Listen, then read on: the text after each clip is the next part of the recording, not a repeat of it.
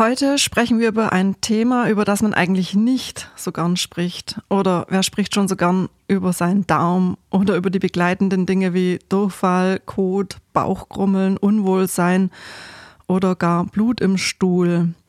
Seit einigen Jahren jedoch scheint es unser Verdauungsorgan aus dem öffentlichen Schattendasein geschafft zu haben, unter anderem durch die Medizinerin und Autorin Julia Enders, die den Darm mit Charme in Verbindung bringt. Und das ist gut so.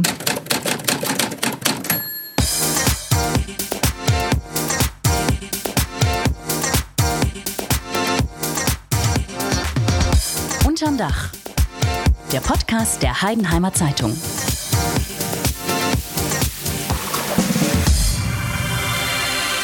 Herzlich willkommen unterm Dach, dem Podcast der Heidenheimer Zeitung. Also heute sprechen wir darüber, wie wir es schaffen, dass unser Darm gesund bleibt. Wir, das sind meine Kollegin.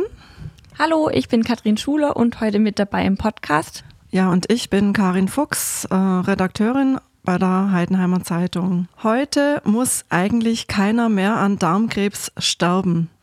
Diesen Satz habe ich mir gemerkt, den hat einmal formuliert der Herr Professor Dr. Andreas Imdahl als ich mal ein Interview mit ihm geführt habe. Ähm, und Herr Imdahl ist heute bei uns unterm Dach zu Gast. Er ist ärztlicher Direktor am Klinikum Heidenheim und Chefarzt. Ähm, ja, stellen Sie sich am besten selber vor, Herr ja, Imdahl. Vielen Dank, guten Tag. Ich äh, bin äh, tatsächlich Chirurg. In erster Linie bin ich Chirurg und ähm, in zweiter Linie bin ich auch Chirurg, in dritter Linie bin ich ärztlicher Direktor am Klinikum Heidenheim und bin jetzt auch Leiter des Darmkrebszentrums Heidenheim, was wir im Grunde um 2008 gegründet haben. Sie haben noch jemand mitgebracht. Äh, herzlich willkommen ebenso. Können Sie sich bitte kurz vorstellen? Ja, auch guten Tag von mir. Mein Name ist Norbert Jung. Ich bin Internist in erster Linie und äh, als Internist äh, schwerpunktmäßig Gastronologe, beschäftige mich also mit Erkrankungen des Magen-Darm-Systems, arbeite auch am Klinikum, dort in der medizinischen Klinik 1 und äh, bin ähm, in dieser Position auch ärztlicher äh, Koordinator des Darmkrebszentrums am Klinikum und leite dort die Endoskopie. Okay, dann würde ich sagen, wir starten gleich mal voll ins Thema und zwar Darmkrebs. Wen betrifft das überhaupt? Wer, wer sollte sich darum Sorgen machen und wann geht es los? Also Darmkrebs kann, kann jeden betreffen äh, von uns. Ähm, Etwa sechs bis sieben Prozent der Bevölkerung ähm, müssen damit rechnen, äh, so sind Daten momentan zumindest, dass sie einmal an Darmkrebs erkranken werden. Ähm, es betrifft aber vorwiegend doch die älteren Menschen. Ähm, äh, man kann so äh, als Faustregel sagen, etwa die Hälfte der Erkrankungen tritt bei Menschen über dem 70. Lebensjahr auf. Die meisten Erkrankungen so ab dem 50. Lebensjahr zuvor sind, gibt es auch die Erkrankung, aber wesentlich seltener. Und haben Sie eine Erfahrung, was spielt dann da eine Rolle? Also kann man sich so verhalten, dass die Wahrscheinlichkeit gering ist, äh, Darm zu bekommen? Also welche, was spielt zum Beispiel eine Ernährung für eine Rolle? Was das Risiko anbetrifft, äh, an Darmkrebserkrankungen im Prinzip zwei, zwei Gruppen von Risikofaktoren. Wir haben einmal die Disposition. Das sind also die Faktoren, die Sie selber nicht beeinflussen können. Das heißt zum Beispiel? Also wie ihr, ihr Alter, natürlich, ich habe schon gesagt, mit höherem mhm, Alter genau. wird das Risiko, Ihr Geschlecht. Männer haben ein etwas höheres Risiko an Darmkrebserkrankungen und auch ihre Gene können sie natürlich nicht äh, ändern. Und wir wissen, dass etwa 20, 25 Prozent der Darmkrebserkrankungen familiär auftreten. Das heißt, die sind vererbt? Die sind äh, teilweise vererbt, auch wenn man äh, noch nicht in jedem Fall die genauen genetischen Veränderungen kennt, aber die treten eben familiär gehäuft auf. Aber jetzt mal ein Beispiel. Mein Opa hatte Darmkrebs. Wie groß ist die? Also stimmt nicht, das ist nur ein Beispiel.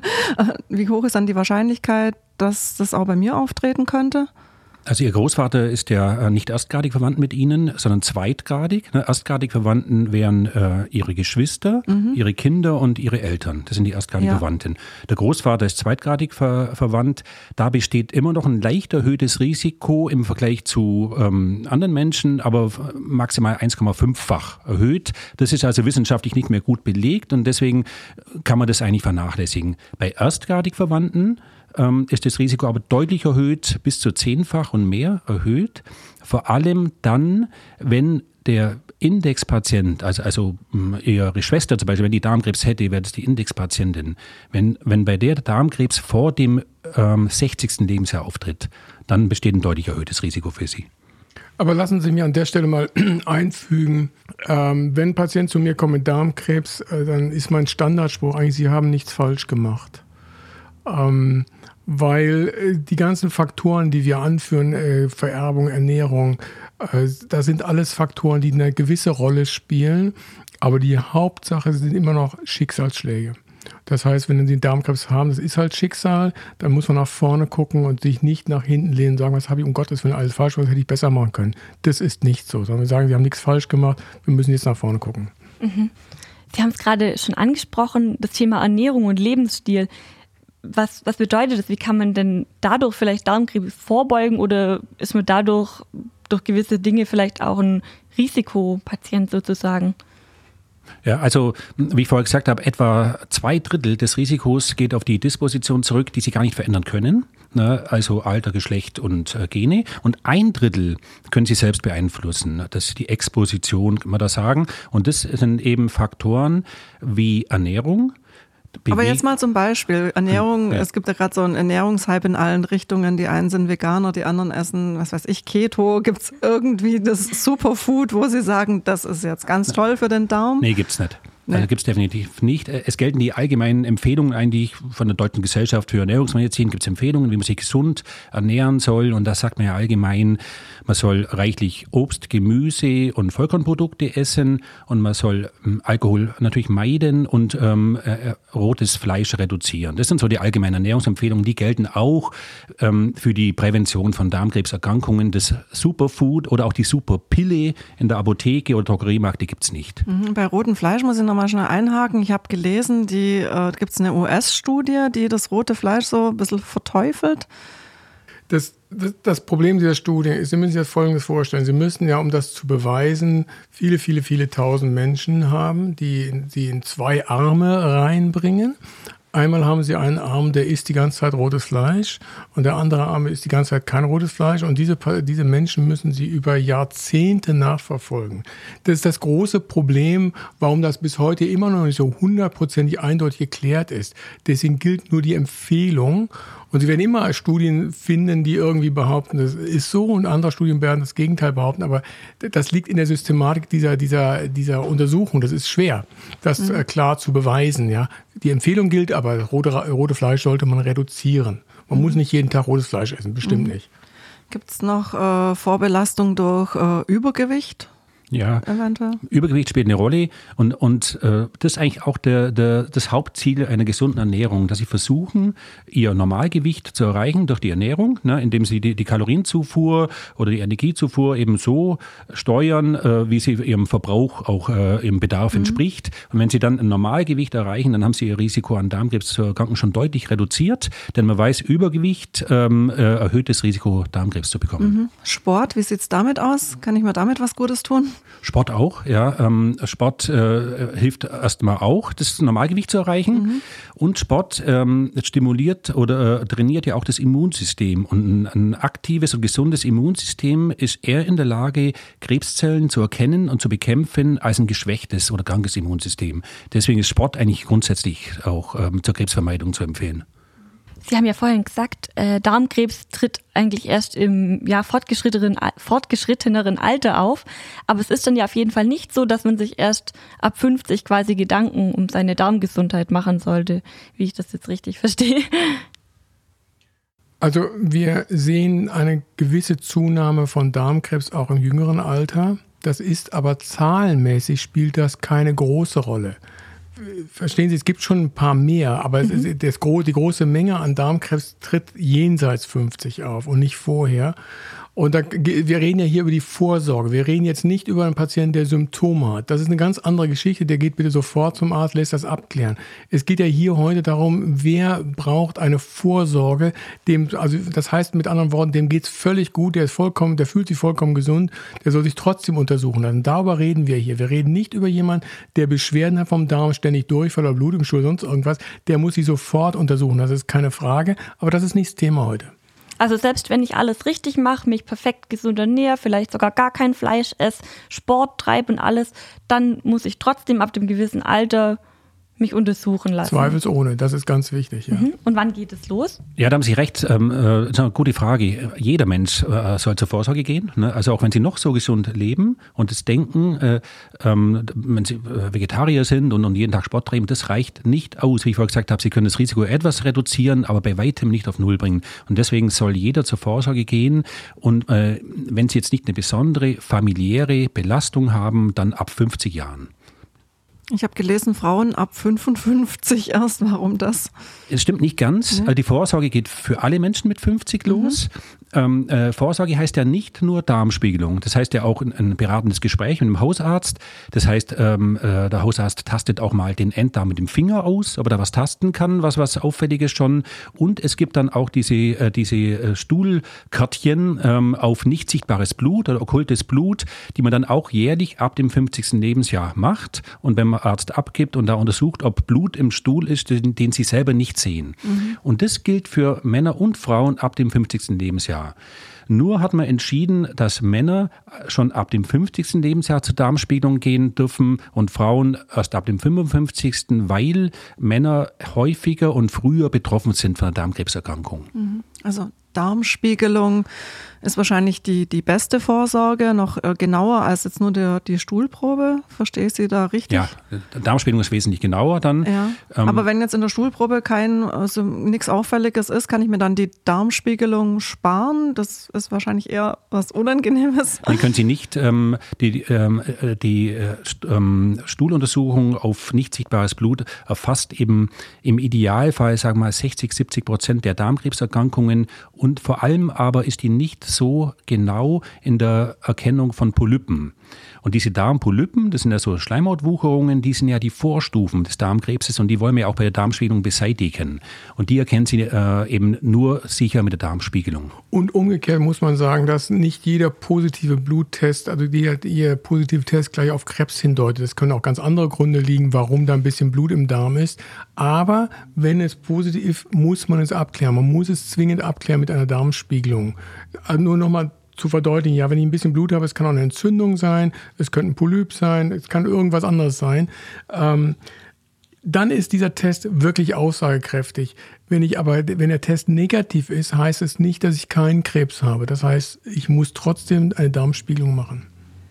Erklären Sie doch mal äh, Darmspiegelung. Das, ich verbinde damit immer so ein ja, was Unangenehmes. Wie läuft denn heutzutage so eine Darmspiegelung ab? Muss ich mich dafür fürchten? Ähm, ich bin jetzt der Chirurg, ich bin jetzt nicht der Spezialist. Der Dr. Jung wird das gleich beantworten. Ich lasse mich nur an der Stelle sagen, ich habe das viermal hinter mich gebracht und ich erzähle mal davon, wie das war. Ähm, ich habe mich einmal hab ich mir eine Spritze geben lassen und ich könnte Ihnen gar nicht sagen, ob mich jemals da jemand Darm gespiegelt hat. Ich habe nichts gemerkt, überhaupt nichts. Ich bin einfach wieder wach geworden und fertig war. Die drei anderen Male habe ich gesagt, das will ich nicht. Ich will das erleben, will mir das angucken und konnte das ohne weiteres aushalten. Ja, es, man hat ein gewisses Gefühl, wie wenn man starke Blähungen hat. Das kennen wir alle. Ah, das ist nicht mal ganz, nicht ganz angenehm, aber schmerzhaft kann ich nicht sagen. Herr Jung, erzählen Sie doch mal. Also ich bin 51 Jahre, wenn ich das sagen darf, und habe auch schon eine Darmspiegelung dementsprechend hinter mir. Dann ab 50. Ne, ähm, und äh, ja, war auch kein Problem bei mir. Aber letztlich ist es so, ähm, die, die Darmspiegelung geht ja damit los, dass Sie auch erst einmal eine Beratung bekommen bei Ihrem äh, Hausarzt, der, der Sie da eben dann schickt. Und der schickt Sie aber dann zum Spezialisten. Das sind äh, im Prinzip die Gastroenterologen in aller Regel, die das machen, diese Darmspiegelungen. Und der Gastroenterologe wird Sie auch nochmal ähm, ganz im Detail aufklären über die Untersuchung. Ne? Also das nimmt auch schon mal viel Angst raus. Man bekommt ein, ein Aufklärungsgespräch, ein Informationsgespräch vorher, nicht am selben Tag, schon vorher.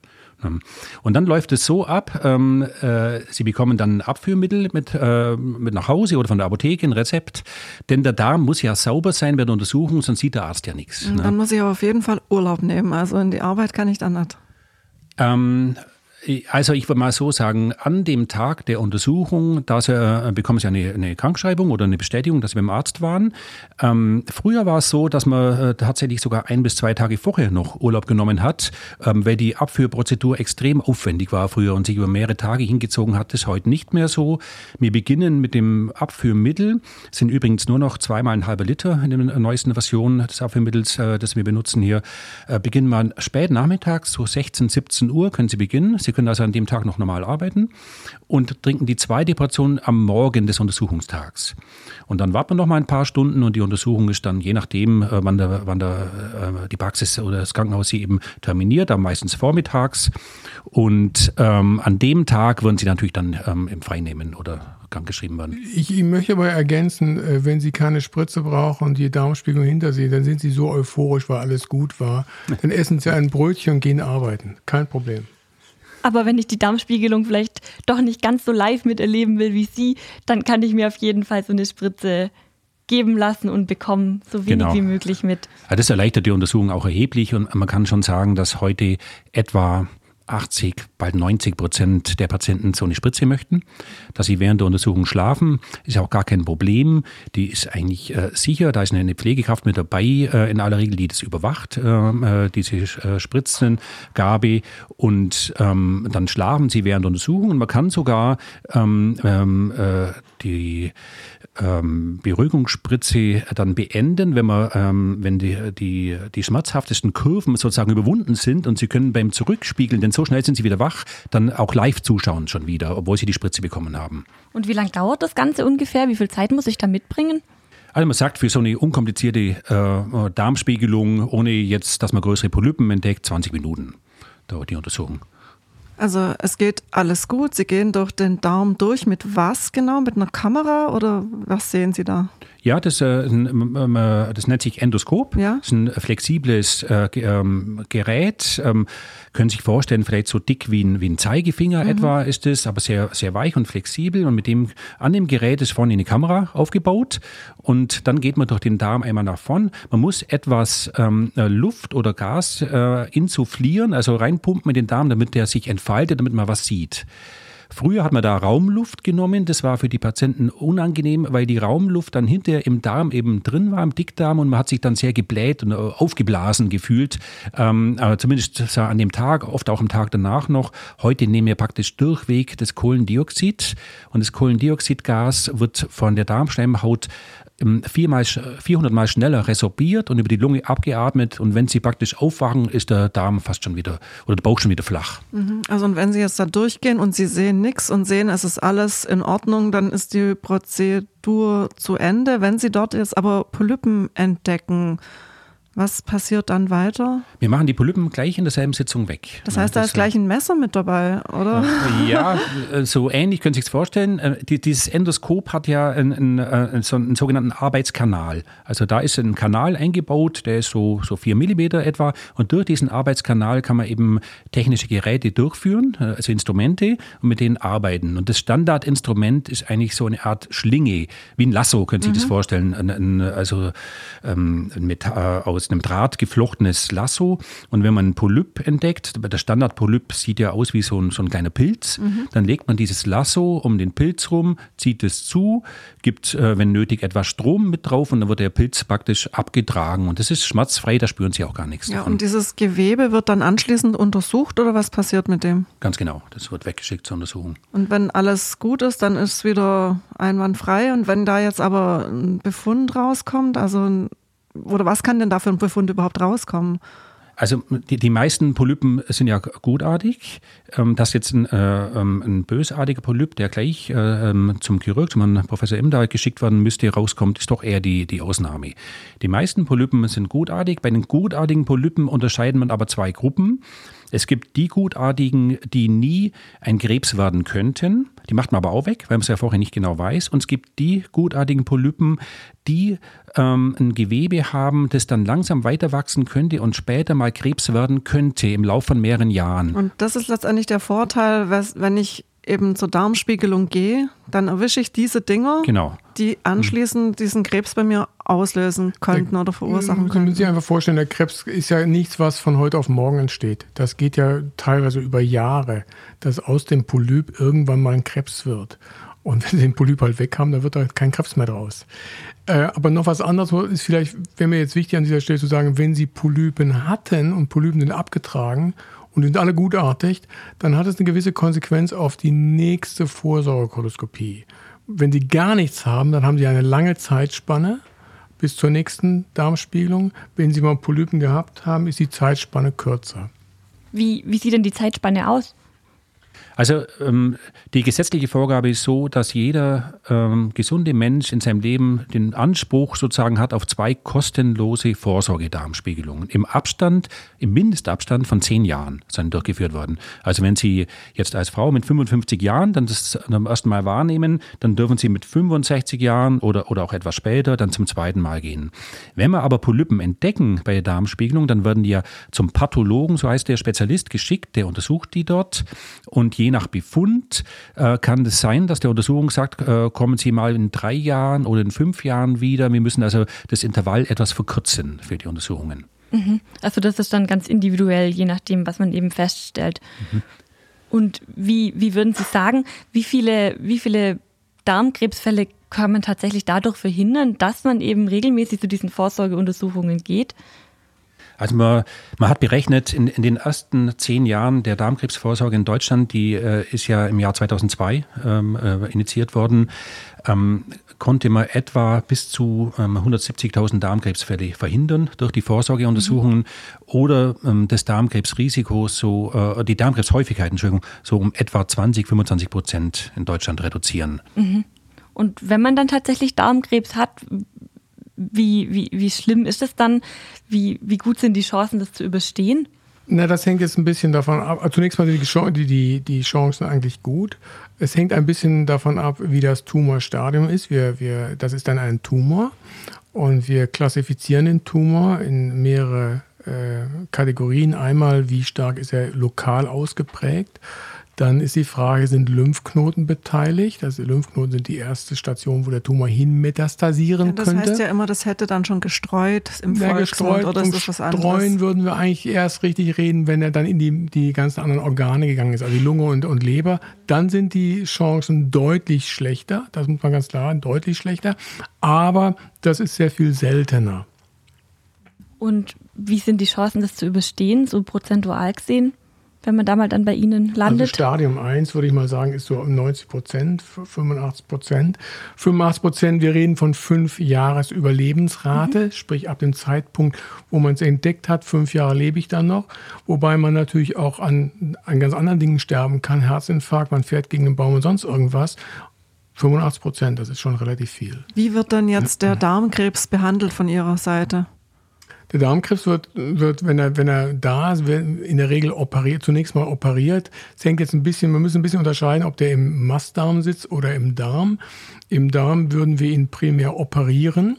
Aber wir werden das betroffene Darm, den betroffenen Darmabschnitt plus das Lymphabstromgebiet entfernen.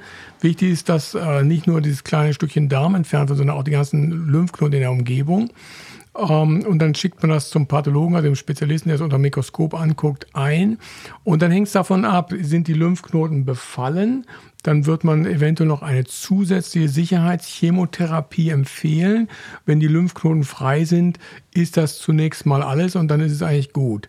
Äh, anders verhält sich das ein bisschen im Mastdarm. Das heißt, also Mastdarm, Mastdarm sind die letzten, letzten 16 Zentimeter des Darms bis zum Enddarm. Das ist mhm. Entschuldigung, das gleiche, Enddarm, und Mastdarm. Äh, da hängt es jetzt ein bisschen davon ab, wie das lokale Tumorstadium ist. Wenn das ein fortgeschrittenes lokales Tumorstadium ist, also der Tumor ist lokal groß, hat aber nirgendwo hingestreut, dann überlegen wir uns in, in, in bestimmten Fällen, diese Patienten kombiniert zu behandeln. Kombiniert behandeln heißt, dass wir sie vorbehandeln, dass sie erst eine Strahlentherapie kriegen, lokal plus eine Chemotherapie kombiniert und dann wartet man einige Wochen und dann operiert man. In ganz seltenen Fällen, das ist jetzt relativ modern und neu, bildet sich der Tumor unter der Vorbehandlung komplett zurück das gibt es auch in wenigen Prozenten, dann kann man auch eine Strategie fahren, sagen wir, operiert nicht, sondern man wartet und kontrolliert dann aber sehr engmaschig, weil man nie weiß, ist der Tumor wirklich komplett weg. Aber das gibt es inzwischen auch. Mhm, aber speziell ist nochmal beim Enddarm. Viele haben ja Angst vor so einem künstlichen mhm. Ausgang. Heißt das, wenn ich da den Krebs habe, dann ist Brauche ich einen künstlichen Ausgang? Mm, das wiederum hängt jetzt, muss so ein bisschen ins Detail gehen, hängt ein bisschen davon ab, wo im Enddarm der Tumor sitzt. Sie müssen zunächst einmal dafür Sorge tragen, dass der Tumor komplett entfernt wird. Das heißt, Sie brauchen einen gewissen Sicherheitsabstand. Äh, der beträgt in Richtung Ausgang nach unten ein bis zwei Zentimeter. Und wenn Sie darunter noch den Darm wieder anschließen können, ist es gut. Und dann gibt es Situationen, je nach Höhe braucht der Mensch einen künstlichen Darmausgang für eine gewisse Zeit, um die Heilung im tiefen Becken zu, äh, zu schützen. Es gibt aber auch Situationen, da kann man nicht mehr unten anschließen, dann braucht man einen sogenannten permanenten Darmausgang, das ist richtig. Mhm. Und dann gibt es aber noch ein ganz anderes Problem, das wird gerne vergessen. Es gibt viele Menschen, die haben eine gewisse Schwäche ihres Ausgangs. Schwäche ihres Ausgangs heißt, die können ihren Durchfall nicht richtig halten, die können die Luftabgänge nicht mehr kontrollieren. der Muskel, der Muskel schlafft. Wir reden von einer Sphinkterinsuffizienz, also die, die, das ist einfach so. Und wenn Sie den jetzt ein Stück äh, Mastdarm entfernen und das unten wieder anschließen, dann könnte es passieren, dass Sie überhaupt keine Kontrolle mehr ihr, über Ihren Stuhlabgang haben. Mhm. Und die sind sicherlich besser bedient mit einem künstlichen Darmausgang. Mhm. Mhm. Klingt unangenehm, ja. Ja, aber ja. vergessen Sie nicht, das klingt ist auch, es gibt sicher Schöneres, das ist keine Frage. Aber wir haben doch die Chance, das zu heilen. Mhm. Das darf man nicht vergessen. Ja. Nochmal zu dem ersten Satz, den ich bei Ihrer Vorstellung gesagt habe, den ich mir so gemerkt habe. Es muss heute eigentlich niemand mehr an Darmkrebs sterben. Ja, wenn Sie, naja, das ist ganz einfach, wenn Sie zu Ihren Vorsorgen gehen, auf der einen Seite, beziehungsweise wenn Sie Symptome verspüren und rechtzeitig dann zum mhm. Arzt gehen. Darüber haben wir zum Beispiel auch noch nicht gesprochen. Genau, wir reden Symptome. ja im Moment über die Vorsorge. Ja, genau. Wir reden genau. ja nur über die Vorsorge, wo nichts ist. Mhm. Ja? Aber wenn jemand, was weiß ich, Blut im Stuhl hat oder er hat äh, einen Wechsel zwischen ähm, zwischen Durchfall und äh, harten Stuhlgang, wir nennen das Paradoxidierö zum Beispiel, äh, dann muss man, sollte man frühzeitig zum Arzt gehen. Dann, dann hat man gewisse Symptome oder man verliert Gewicht oder man fängt an, nachts kräftig zu schwitzen an, was neu ist. Diese Dinge, da muss man schon ein bisschen drauf achten. Mhm. Also Schmerzen in dem Sinn hat man eher nicht. Also ich sage mal so, ich sage mal ein ganz klassisches Beispiel, Sie können Ihren Darm anfassen. Sie merken das gar nicht. Was sie aber merken ist, wenn sie den Darm distendieren. Distendieren heißt, sie blasen ihn auf. Mhm. Ja, wenn da Luft reingeht und der wird gebläht. Blähungen tun uns weh. Das, mhm. das kennen wir alle, wenn wir irgendwas Kohl gegessen haben oder sonst irgendwas. Mhm. Ja, ist ja ganz normal. Und wenn aber ein Tumor da ist und der Darm bläht sich vorher auf und er, er schafft dagegen an, kommt aber nicht weiter, dann, dann, dann wird er immer weiter. Und diese, diese, dieses, diese Spannung, die tut richtig weh. Aber das passiert natürlich erst in einem fortgeschrittenen Stadium, wenn der Tumor schon sehr groß ist. Das, ist das Problem. Mhm. Dann kriegen sie irgendwann noch einen Darmverschluss. Das merken sie natürlich, da haben sie Probleme. Aber in den frühen Stadien merken sie gar nichts vom Tumor. Mhm. Deswegen eben Vorsorge, Endoskopie, dort nur kann man es sehen. Ja. Ähm, das Klinikum Heidenheim ist zertifiziertes Darmkrebszentrum. Können jo. Sie uns erklären, was erzähl, das bedeutet? Ich erzähle ja noch zum Darmkrebszentrum. Die ähm, Regierung hat das irgendwann mal initiiert, dass äh, man Spezialisten zusammenfasst zu Netzwerken. Ähm, wir haben ein Netzwerk geschaffen. Äh, Netzwerk heißt, alle Menschen, die in irgendeiner Art und Weise sich mit Patienten beschäftigen, die Darmkrebs haben oder hatten, gehören dazu. Also ich sag mal, der niedergelassene Kollege, der niedergelassene Arzt, die Stomatherapeutin, die Krankengymnastin, der Sozialarbeiter, der Chirurg, der Gastroenterologe, der Onkologe, alle gehören dazu. Die haben wir alle zusammengefasst und wir alle bilden ein Netzwerk. Ähm, der Sinn ist, dass wir eine qualitativ, hochqualitative und leitliniengerechte Therapie ähm, anbieten. Wir gewährleisten das zum Beispiel dadurch, dass die Patienten unserer in einer sogenannten Tumorkonferenz vorgestellt werden. Und zwar nicht der Patient selber, aber seine Befunde. Und dann die Spezialisten zusammensitzen aus ganz unterschiedlichen Fachrichtungen und dann darüber diskutieren, welche Therapie ist für diesen Patienten zu dem jetzigen Zeitpunkt am besten geeignet. Welche ist leitliniengerecht. Das heißt, wir kontrollieren uns sozusagen gegenseitig und äh, sorgen dafür, dass wir eigentlich die beste und die, ja, die, die sinnvollste Therapie anbieten.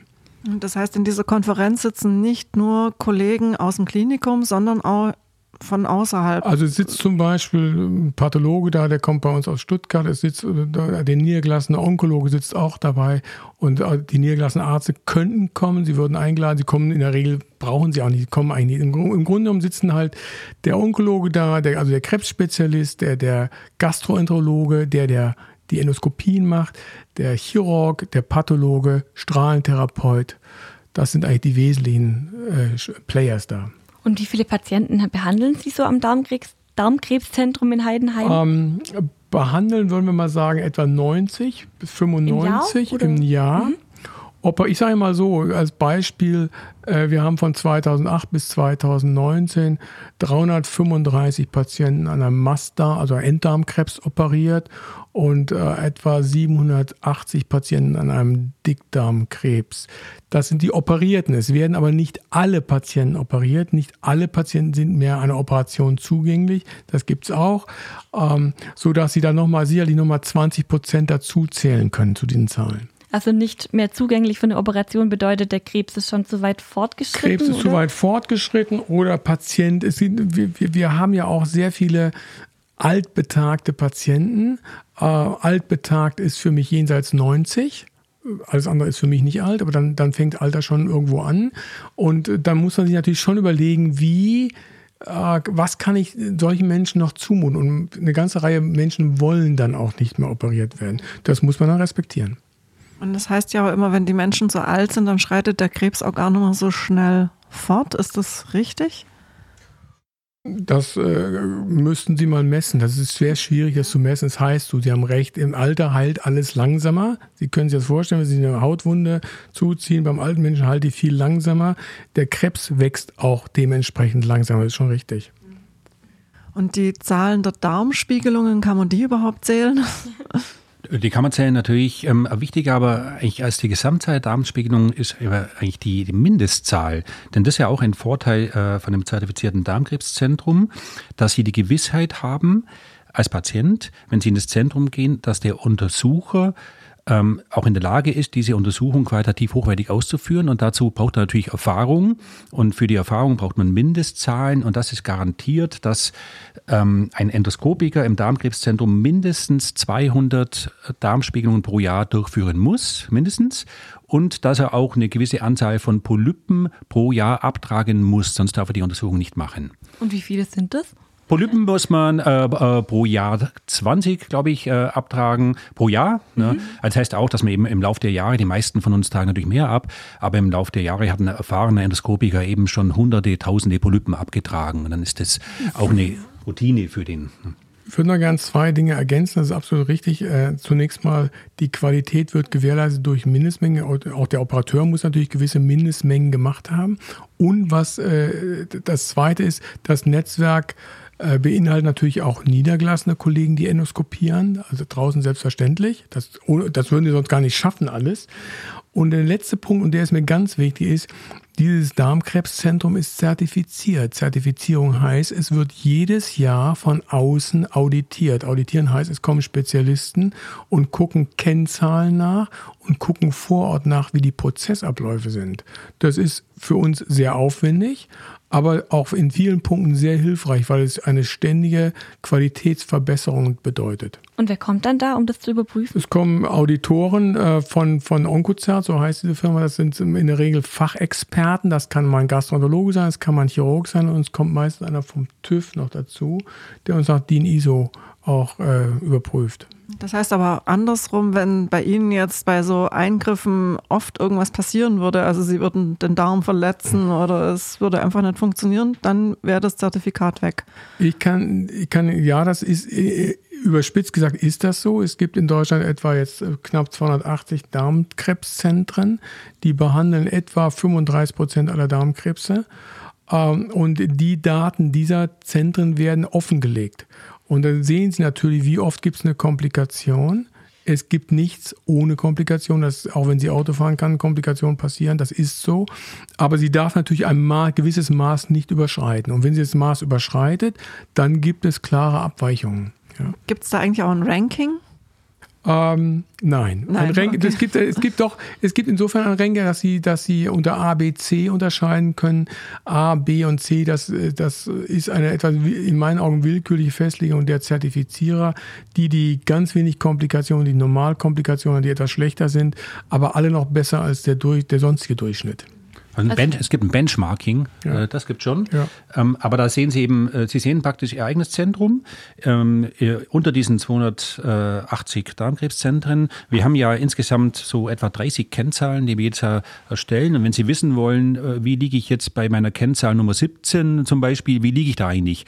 Und dann sehen Sie in dem Benchmarking, Sie sind an äh, Nummer 50 der 281 oder 280 Darmkrebszentren. Sie sehen aber nicht, wenn Sie wissen wollen, äh, wie das Darmkrebszentrum im Nachbarort, wie gut sind die eigentlich? Das sehen Sie natürlich nicht. Ne? Das ist dann verblindet. Aber Sie können sich selber also einstufen, wie gut Sie sind.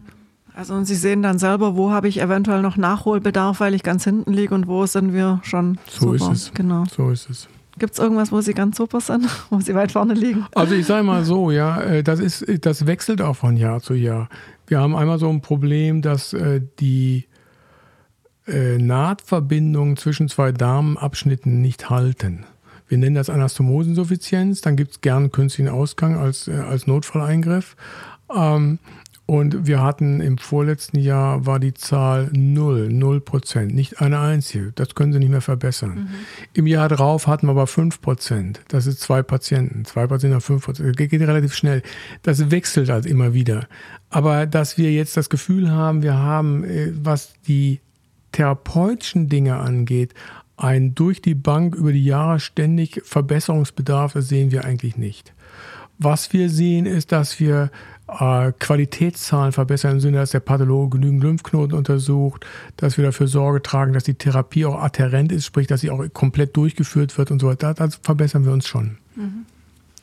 Ähm, wir sprechen heute über den Darmkrebs ja aus einem speziellen Grund. Es gibt diesen Darmkrebsmonat. Können Sie den genauer erklären? Was ist das eigentlich? Also der März ist der Darmkrebsmonat. Das geht ähm, meines Wissens zurück auf die Felix Burda Stiftung, die diesen Monat initiiert hat. Und der Felix Burda, der ist ja in, in jungen Alter, ich glaube mit 33 Jahren. Der Sohn. Der Sohn, der Sohn also äh, Entschuldigung, der Sohn äh, ist an Darmkrebs äh, gestorben mit 33 Jahren und das war natürlich ein Schock für die Eltern. Und die Eltern wollten dann äh, etwas tun, damit Darmkrebs äh, in Deutschland eben äh, seltener auftritt, besser geheilt werden kann und haben diese Stiftung ins Leben gerufen. Ziel war eigentlich, habe ich gelesen, wir wollten ähm, die Darmkrebshäufigkeit innerhalb der ersten fünf Jahre halbieren. Ähm, das äh, ist jetzt im Nachhinein nicht gelungen, aber man hat doch viel erreicht, muss man sagen, auch, auch durch diese Stiftung. Und der Darmkrebsmonat soll jetzt einfach eben auf dieses Thema nochmal aufmerksam machen. Wir möchten eigentlich äh, deutschlandweit aufmerksam machen auf die Notwendigkeit und auf die Sinnhaftigkeit einer Vorsorgekoloskopie oder Vorsorge eigentlich. Und zur Vorsorge gehört auch die Koloskopie. Gibt es denn da bestimmte Aktionen jetzt auch hier in Heidenheim am Klinikum? Also wir haben im Laufe der Jahre, das, der März wiederholt sich ja jedes Jahr, wir haben schon so einige Aktionen äh, durchgeführt. Ja, ich, ich kann mich erinnern an ein begehbares Darmmodell. Ein, ein begehbares Darmmodell hat man mal in den Schlossarkaden aufgestellt. Wir haben mal im Fußballstadion rote Karten verteilt und auf der Rückseite bei einem Spiel haben wir allen Besuchern eine rote Karte in die Hand gedrückt. Und auf der Rückseite war eben äh, Hinweis auf die Notwendigkeit oder die Sinnhaftigkeit der äh, Darmkrebsvorsorge. Dieses Jahr machen wir es so, dass wir rote äh, Postkarten gedruckt haben. Die werden wir an die Arztpraxen im, im, Landkreis verteilen, mit der Bitte, sie auszulegen. Auch da steht hinten wieder drauf, dass man doch bitte mal zur Darmkrebsvorsorge gehen soll. Ja. Merken Sie das nach diesem März, dass dann Leute mehr kommen? Gute Frage.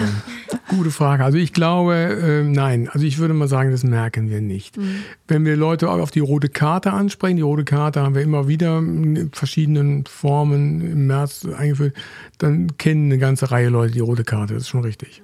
Also und deswegen machen wir jetzt hier auch diesen Podcast. Das, wir hoffen, dass sich mhm. das möglichst viele Leute da draußen anhören und äh, ja, sich ein Herz nehmen und dann tatsächlich zur Vorsorge gehen. Das Dilemma ist ja, dass die Vorsorge eben, obwohl sie kostenlos ist und auch beworben wird, ähm, eben noch nicht äh, in der Art angenommen wird in ja, der Bevölkerung, wie man sich das erwünscht Erst ab einem bestimmten Alter, also ab Ab, ab 50 Jahren, ja. aber auch bei den, bei den 50-Jährigen und Älteren äh, wird sie eben oder wurde es in den ersten Jahren von 20, 30 Prozent maximal der Berechtigten nur angenommen.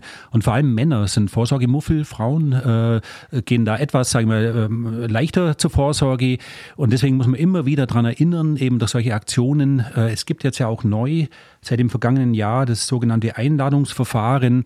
Es ist also so, dass jetzt die Vorsorgeberechtigten einen Einladungsbrief auch bekommen, in dem sie nochmal erinnert werden, so jetzt ist Zeit, bitte jetzt zur Vorsorge gehen. Also ich bin dieses Jahr 50 geworden, aber ich bin eine Frau, das heißt, ich kriege den Brief erst später. Es sei denn, Sie haben irgendwelche Symptome, dann gehen Sie bitte vorher. Mhm. Ich kann mich jetzt auch nicht erinnern, dass mein Mann jemals einen Brief bekommen hat. Ja, das gibt es erst seit dem vergangenen Jahr. Also, okay. Das ist äh, neu eingeführt.